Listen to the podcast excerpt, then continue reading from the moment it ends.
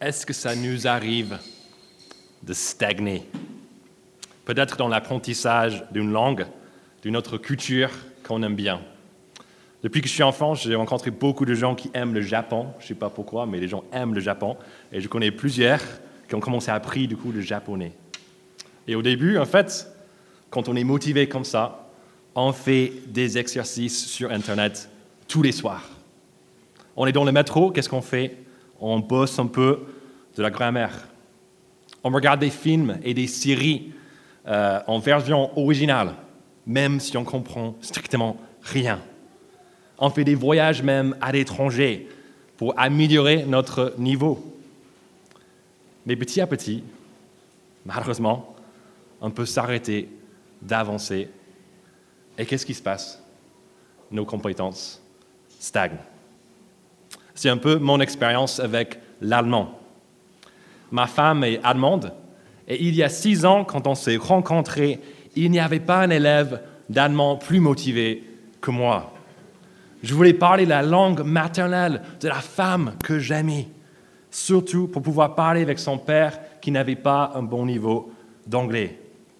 Je voulais qu'il m'aime, déjà parce qu'il pouvait me procurer des voitures allemandes pas chères, mais aussi et surtout parce que je voulais épouser sa fille. Et il n'en a qu'une seule. Et donc il fallait lui montrer que j'étais un bon garçon. Apparemment, j'ai réussi. J'ai le mariage, j'ai la voiture même dehors aussi. Mais malheureusement, depuis mon mariage, depuis que j'ai la voiture, je ne fais pas grand-chose pour avancer dans l'allemand. J'ai plein d'excuses, même des bonnes excuses, comme quoi il faut que je poste français pour que vous puissiez me comprendre plus facilement quand je parle en français. Mais j'ai du temps libre. J'ai une femme à la maison qui parle allemand parfaitement. Je peux parler avec elle, mais je ne le fais pas parce que j'ai perdu mon enthousiasme. Je stagne. Et c'est peut-être notre cas au boulot. En tant que nouvelle recrue, on était mais tout feu, tout flamme. Du moins jusqu'au moment où on a compris qu'en fait, on pouvait en faire un peu moins, voire beaucoup moins. Et on aurait à la fin du mois, c'est quoi, le même salaire? Peut-être c'est notre situation quant au sport ou à un livre qu'on voulait lire. Tout a bien commencé, mais depuis des mois, peut-être même des années, on stagne. C'est la même histoire au début de 1 Thessaloniciens chapitre 4. On va découvrir que Paul ne voulait pas que les Thessaloniciens stagnent, non seulement dans l'apprentissage d'une langue, mais dans leur foi. Et c'est la foi des Thessaloniciens qui était le sujet du texte de la semaine dernière. Paul s'en inquiétait beaucoup, comme Franck nous l'a dit. Mais comme on l'a vu dans ce texte, à la fin, euh, dans 1 Thessaloniciens chapitre 3, Timothée est venu de Thessalonique avec de très bonnes nouvelles concernant la foi de cette jeune Église. Elle tient ferme malgré les circonstances très difficiles. Mais pour Paul, tenir ferme n'est pas assez. Regardez avec moi le premier verset qui est là affiché sur, euh, pas l'écran, mais sur le mur. Maintenant donc, frères et sœurs, vous avez appris de nous comment vous devez vous conduire et plaire à Dieu. De même, nous vous le demandons et nous vous y encourageons dans le Seigneur Jésus. Progressez encore. C'est à partir du chapitre 4 que le cap de cet évangile change, qu'elle devient de plus en plus pratique. Il y a beaucoup d'impératifs, des choses à faire, des choses à croire. Et avant d'aller plus loin, je pense qu'on a besoin de faire une petite précision. Regardez le verset 1 de nouveau. L'encouragement est agir et dans le Seigneur Jésus. Verset 2, les instructions données sont de la part du Seigneur Jésus. Autrement dit, si vous êtes ici et ne considérez pas Jésus comme votre Seigneur, tout ce qu'on va découvrir dans ce passage n'est pas directement pour vous. Et la pire chose qui puisse vous arriver, ce serait de partir d'ici avec une image d'être chrétien, en fait, c'est de suivre un code moral.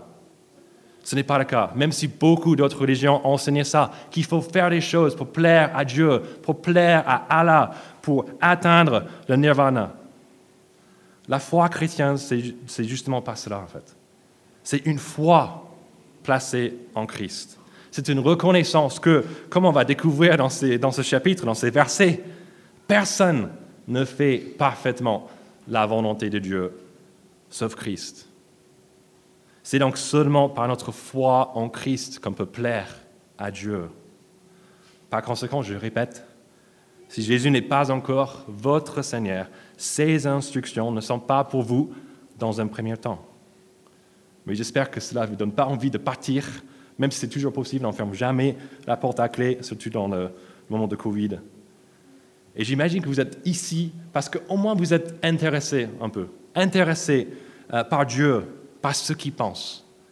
Et aujourd'hui, dans ce texte, on est vraiment privilégié parce que Dieu va nous donner son avis sur deux des choses les plus recherchées, mais les moins comprises de notre société, à savoir le sexe et l'amour. Commençons donc avec les versets 3 à 8 et comment Dieu veut qu'on progresse dans le domaine de la sexualité. Et ça commence directement au verset 3, un verset qui peut vraiment nous aider, nous qui sommes à la croisée de chemin, des chemins, et, que nous, et pour nous qui voulons savoir peut-être où Dieu veut que nous habitions, ou quelles études, ou quel boulot il a prévu pour nous, ou s'il veut qu'on se marie un jour, et avec qui et combien d'enfants nous aurons.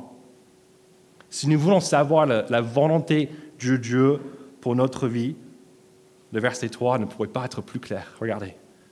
Ce que Dieu veut.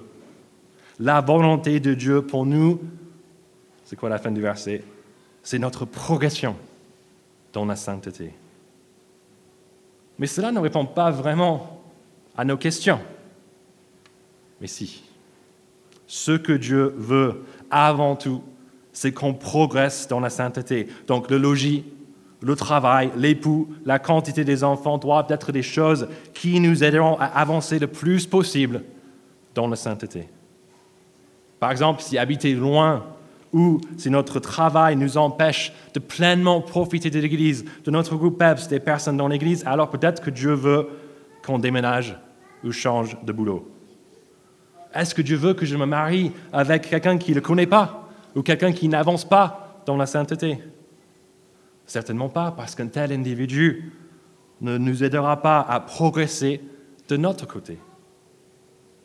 Mais quoi faire quand il semble avoir plusieurs bons chemins? On peut demander des conseils aux autres chrétiens et on peut prier pour que Dieu nous dirige. Mais c'est mon expérience c'est l'expérience des alliés, je pense aussi, et de beaucoup d'autres, que Dieu nous dirige vers les choses spécifiques alors qu'on accomplit sa volonté vraiment générale pour nous. Quand on cherche à avancer, à progresser dans la sainteté. On a beau parler de ça déjà, mais qu'est-ce que ça veut dire en fait, progresser dans la sainteté? Ou bien, c'est quoi la sainteté? C'est un mot qui fait allusion en fait à un des attributs de Dieu lui-même. Il est saint. On a chanté, il est trois fois saint, c'est-à-dire qu'il est à part, qu'il n'est pas comme nous. Donc progresser dans la sainteté pour nous, c'est égal à devenir de plus en plus comme Dieu. C'est suivre ses conseils. Et dans le cas du verset 3, c'est même lire le reste du verset où une partie de la progression dans la, sainteté est définie. Regardez. C'est que vous absteniez de l'immoralité sexuelle. Le mot qui est traduit ici par abstenir est aussi employé ailleurs dans la Bible pour dire être à une certaine distance de ou être loin de. Si par exemple on est à Auch, on n'est pas à Toulouse. On est à 80 kilomètres de Toulouse. On s'est abstenu de Toulouse.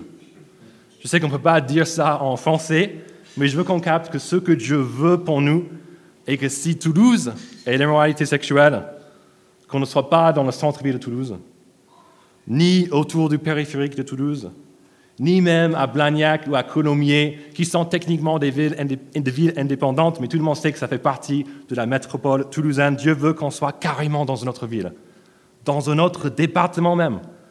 Il veut qu'on mette des kilomètres entre nous et l'immoralité sexuelle. Mais qu'est-ce que l'immoralité sexuelle Selon la Bible, c'est un mot qui englobe tout ce qui sort du cadre sexuel que Dieu a mis en place pour nous, ses créatures. On découvre ce cadre au tout début, tout début pardon, de la Bible, dès les deux premiers chapitres de, la Genèse, où Dieu préside sur le premier mariage entre le premier homme et la première femme. Et en les unissant ensemble pour la vie, Dieu révèle sa volonté pour la sexualité humaine. Et le reste de la Bible nous révèle que le sexe dans le cadre du mariage est encouragé, il est béni et il est même joyeusement décrit.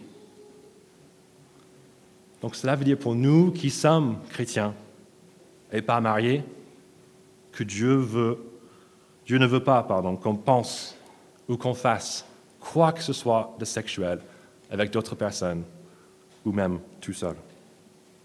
Point. Et cela veut dire pour nous qui sommes chrétiens et mariés, que Dieu ne veut pas qu'on pense ou qu'on fasse quoi que ce soit de sexuel avec qui que ce soit qui n'est pas notre époux. Ça, c'est ce que ce texte veut nous dire. Il n'y a pas vraiment de débat, il n'y a pas des exceptions qui sont là. C'est comme ça, c'est clair. Mais c'est chaud. Et on peut se demander, mais vraiment, vraiment Dieu, il voulait dire ça? Regardez le verset 4. La volonté de Dieu est que chacun de vous sache garder son corps dans la consécration, le même mot utilisé avant pour la sainteté et la dignité. Dieu veut vraiment qu'on s'abstienne de toute pensée et action sexuelle en dehors du mariage.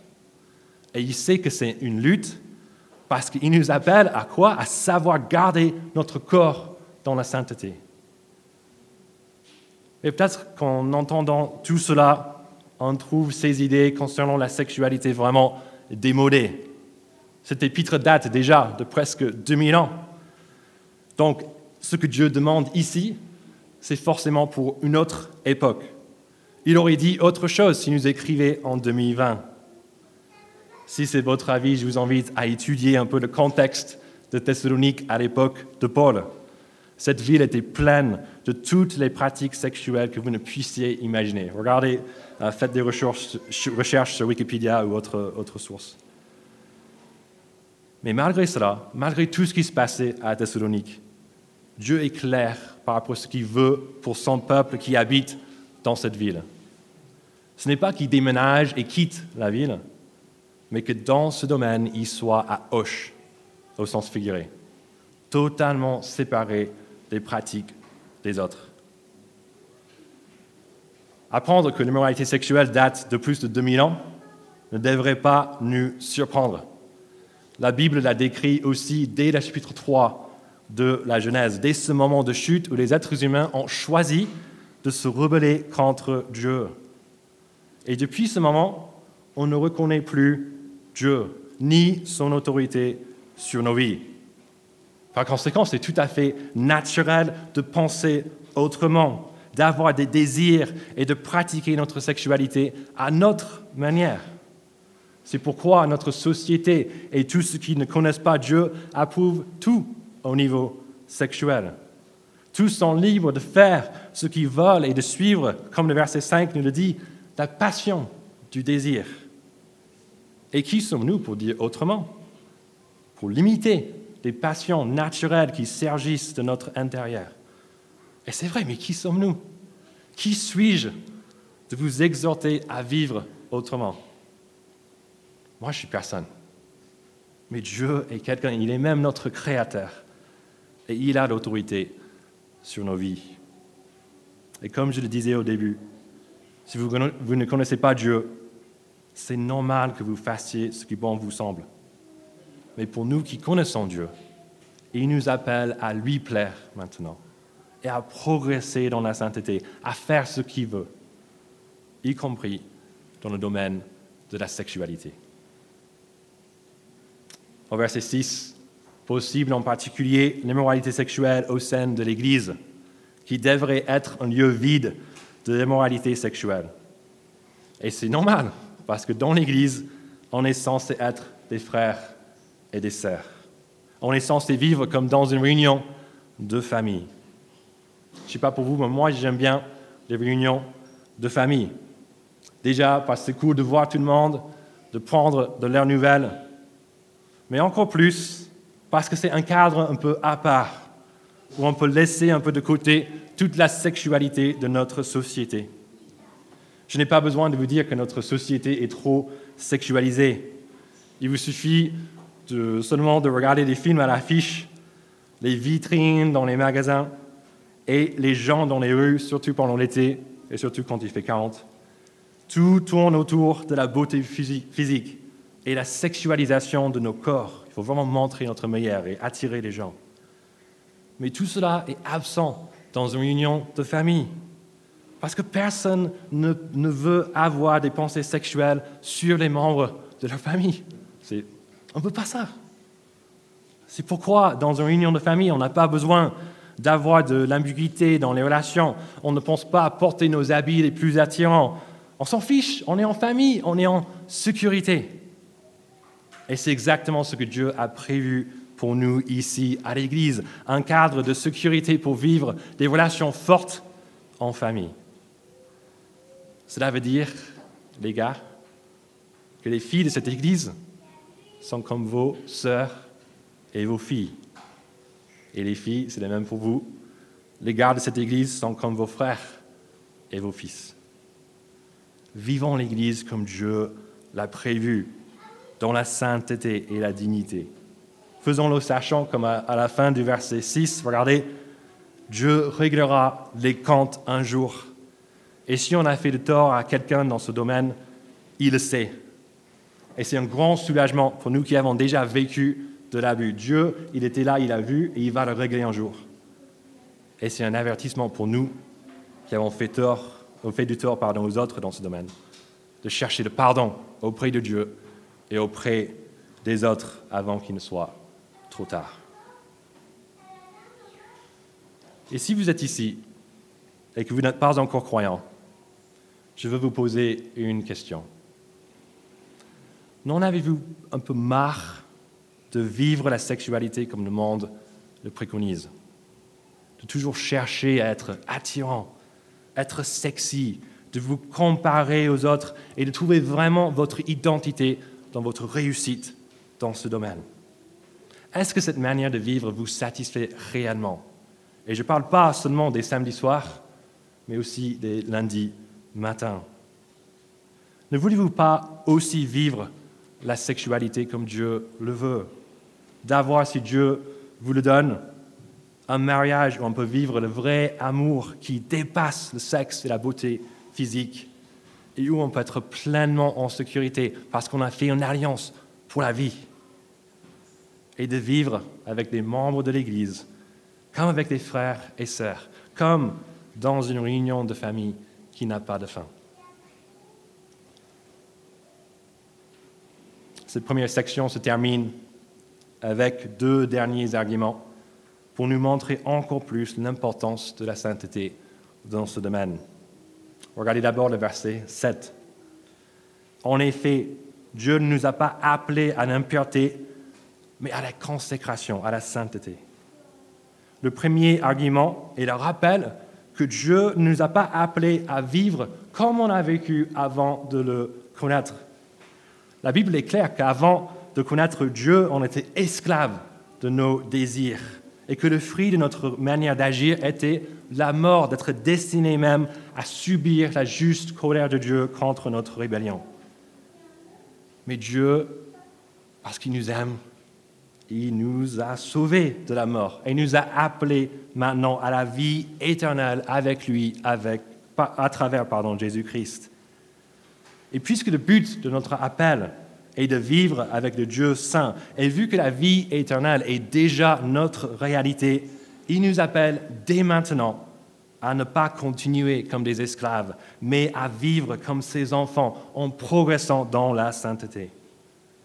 Si nous sommes enfants de Dieu ce matin, qu'est-ce qui peut nous enthousiasmer plus dans notre lutte contre l'immoralité sexuelle que ça?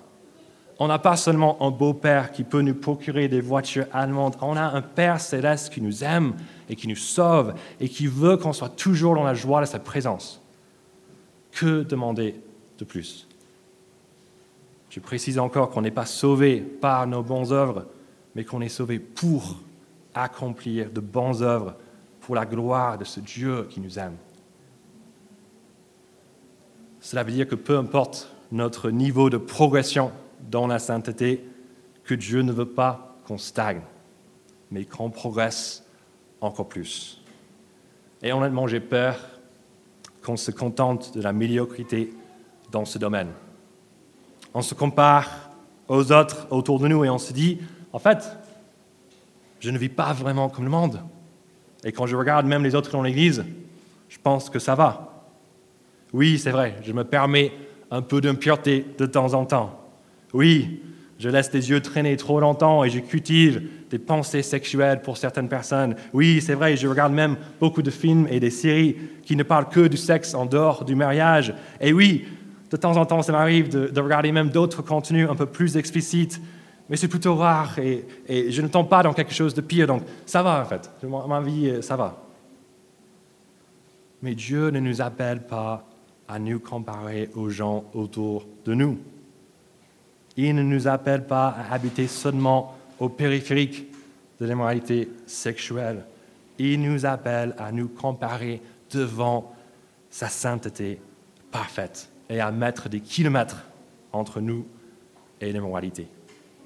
Il nous a appelés à progresser toujours plus et à couper tout ce qui nous fait pécher. Si on trouve encore que ce que Dieu demande est trop difficile, il peut nous arriver d'esquiver ces instructions, de trouver d'autres personnes, peut-être même une autre église qui sera un peu moins stricte, entre guillemets, dans ce domaine. Et c'est vrai qu'il existe plein de discours différents qui nous expliqueront comment, en fait, ce que Dieu dit ici, ce n'est pas exactement ce qu'il voulait dire, et ça change avec la culture, même si à l'époque, mais on ne va pas penser au fait que l'époque, en fait, ils avaient le même péché que nous, mais en fait, ils vont trouver une manière d'esquiver tout ça. Et d'une certaine manière, je pense qu'on a tous envie d'y croire, d'y adhérer. Parce que nos corps sont animés quand même par beaucoup de passion, de désir. Et si on peut croire en Dieu et garder un peu notre manière de vivre, pourquoi pas? Mais Dieu veut qu'on lutte contre nos passions. Avec le dernier argument assez solennel de verset 8, regardez. Celui donc qui rejette ses instructions ne rejette pas un homme, mais Dieu. Mes amis, si on n'écoute pas l'appel de ce texte, ce n'est pas seulement la vie d'un homme ou la vie d'une église qu'on rejette, on rejette Dieu lui-même. Et si ce rejet continue sans relâche, c'est peut-être une bonne idée pour nous d'écouter ce que ce même apôtre Paul qui a écrit cet épître, ce qu'il a dit à la fin de 2 Corinthiens quand il a dit Examinez-vous vous-même pour savoir si vous êtes dans la foi. Il ne s'adressait pas à juste une foule, il s'adressait aux membres d'une Église. Mais si après examen, il se trouve qu'on veut se repentir et qu'on a envie, on veut continuer de placer notre foi en Christ, c'est un bon signe qu'on appartient vraiment à Dieu. Mais pourquoi est-ce qu'on a tant de mal à obéir au Dieu qu'on aime dans ce domaine? Ce n'est pas souvent parce que le, désir et l'effort nous manquent. On est motivé pour lutter. Mais même après des petites périodes de, de pureté, on tombe et on se décourage. On est habitué à l'échec et l'immoralité fait partie maintenant de notre rythme de vie. On n'est pas fier. Et de temps en temps, on renouvelle notre lutte, mais si on est honnête, on commence à douter qu'on puisse vraiment répondre à cet appel de Dieu. On pense vraiment qu'on perd notre temps, que le péché est trop fort, ce n'est pas possible. Si c'est le cas, je pense qu'on a besoin de recontempler le Dieu que nous servons. Comme on a chanté, il, est celui qui a créé la terre entière. Il a créé le ciel, toutes ces galaxies, ces petites comètes qu'on peut regarder en ce moment. Il a créé tout ça. Et est-ce qu'on est prêt à dire que ce Dieu-là n'est pas assez fort pour nous transformer? Que ce maître souverain de tout est trop faible pour intervenir dans la vie d'une de ces créatures dont il gère plus de 7 milliards à l'instant? Mes amis, ce n'est pas notre Dieu. Ça, ce n'est pas le Dieu de la Bible. Rien ne le limite. Regardez aussi la fin du verset 8. Dieu est celui qui vous a aussi donné son Saint-Esprit. Ou une encore traduction un peu meilleure, vu que le participe passé ici dans l'original est, est actif et présent. Dieu est celui qui vous donne son Saint-Esprit. La puissance pour obéir aux instructions de Dieu réside en nous qui croyons. Le même esprit qui a ressuscité Jésus d'entre les morts habite en nous. Et cet esprit est saint comme Dieu l'est parce que l'esprit est Dieu. Dieu est là en nous. Mais pourquoi est-ce qu'on ne vit pas plus de changements puissants? C'est possible qu'on ait éteint l'esprit, comme le chapitre 5 de cet épître nous en avertit par le mépris des prophéties, des paroles de Dieu, comme dans ce, passage, ou par le relâchement dans notre lutte contre toute forme de mal.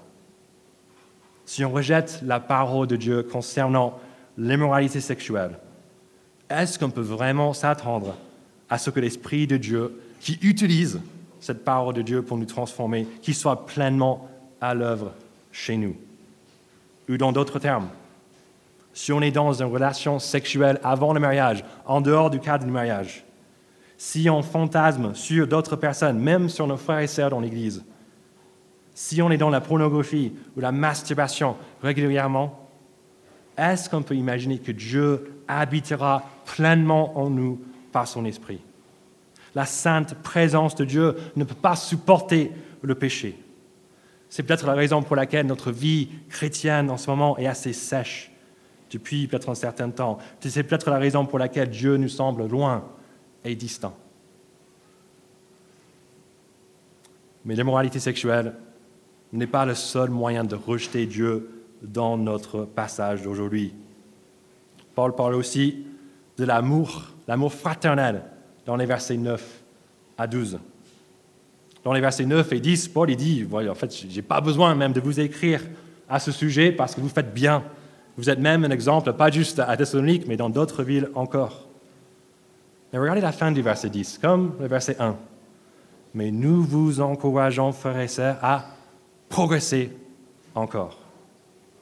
Et si on s'arrête ici, à votre avis, comment Paul va-t-il encourager l'Église à avancer dans leur amour fraternel En les encourageant à avoir plus de sentiments les uns pour les autres En les encourageant à commander des fleurs et des chocolats les uns pour les autres En les encourageant à être plus disponibles même avec leur temps Non, Paul y parle d'autre chose.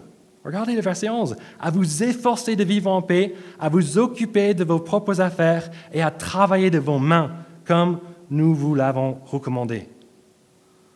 Paul encourage chaque membre de l'Église à avoir plus d'amour fraternel en travaillant et en s'occupant de ses propres affaires. Mais quoi, n'est-ce pas l'inverse de l'amour que d'être occupé de ses propres affaires? Pas pour Paul. Et c'est vrai, parce que comment est-ce qu'on peut aider notre frère qui a besoin d'un lieu pour dormir peut-être cette nuit? Si on n'a pas d'argent pour payer un loyer, si on n'a pas un endroit où là on peut dormir, une chambre de libre, un canapé pour lui proposer. Comment est-ce qu'on peut aider notre frère qui a faim si on n'a pas de quoi payer nos propres repas? Si on dit qu'on aime les autres sans leur donner l'aide dont ils ont besoin, ce n'est pas vraiment l'amour. Ça, ce n'est pas l'amour fraternel. Ce n'est pas juste un sentiment, ce n'est pas juste même une disponibilité. C'est pourvoir aux besoins des autres. Et Paul nous dit au verset 12 que quand l'Église fait ça, notre conduite sera honorable aux yeux des gens de l'extérieur.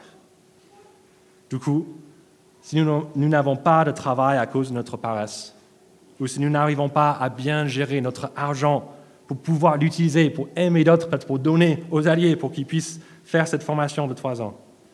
Dieu veut qu'on voit cela comme ce que c'est. C'est le péché. Un péché qui est autant contre sa volonté que l'immoralité sexuelle. Mes amis, Dieu veut que nous progressions dans la sainteté, toujours plus. Et souvent, pour pouvoir progresser, on a besoin de voir où ça ne va pas. C'est peut-être ce que l'Esprit de Dieu est en train de vous montrer ce matin. Mais que faire dans ce cas-là? Et que faire si on ne ressent rien dans nos cœurs et si on se sent un peu au fond du trou parce qu'on pense avoir attristé ou éteint l'Esprit de Dieu Déjà, on peut être encouragé parce que ce que nous vivons n'est pas nouveau. Et il n'est pas trop tard pour changer ou pour venir à Dieu pour la première fois. Mais comment? On a tellement d'exemples dans la Bible. Je vous invite à marquer euh, deux passages peut-être dans vos notes. Psaume 51, Michée, chapitre 7. Ces deux passages où en fait des hommes de Dieu viennent à lui sur la base de son amour et ils se prêchent l'évangile. Qu'est-ce que ça veut dire? Ils reconnaissent leur faute et la justesse de la colère de Dieu. Ils lui demandent pardon, pas sur la base de ce qu'ils ont fait, mais sur la base de la bonté de Dieu. Et ils le supplient pour qu'il vienne les rétablir par son esprit, pour qu'ils puissent progresser de nouveau dans la sainteté. Tout simplement, ils dépendent de Dieu sur la base de ses promesses. Il prie comme Paul a prié. Qu'est-ce qu'il a fait juste avant de donner toutes ces instructions? À la fin du chapitre 3, il a prié pour ces deux choses. Et face à la prière de ceux qui ont le cœur brisé, Dieu répond favorablement. Il aime montrer sa gloire et sa puissance dans notre faiblesse. Et il aime nous donner le Saint-Esprit pour qu'on puisse être transformé, pour qu'on puisse le connaître comme on l'a vu récemment dans Luc chapitre 11, quand Jésus nous a dit, les paroles de Jésus-Christ lui-même, écoutez, si donc mauvais comme vous l'êtes, vous savez donner de bonnes choses à vos enfants, le Père céleste donnera d'autant plus volontiers le Saint-Esprit à ceux qui le lui demandent. Avec toutes ces promesses en tête, peut-être avec un désir renouvelé de nous appuyer sur les moyens de grâce que Dieu nous a donnés, à savoir sa parole, la prière et son peuple. Je veux bien terminer en priant pour nous tous. Que Dieu nous aide à ne plus stagner, mais à progresser encore dans la sainteté.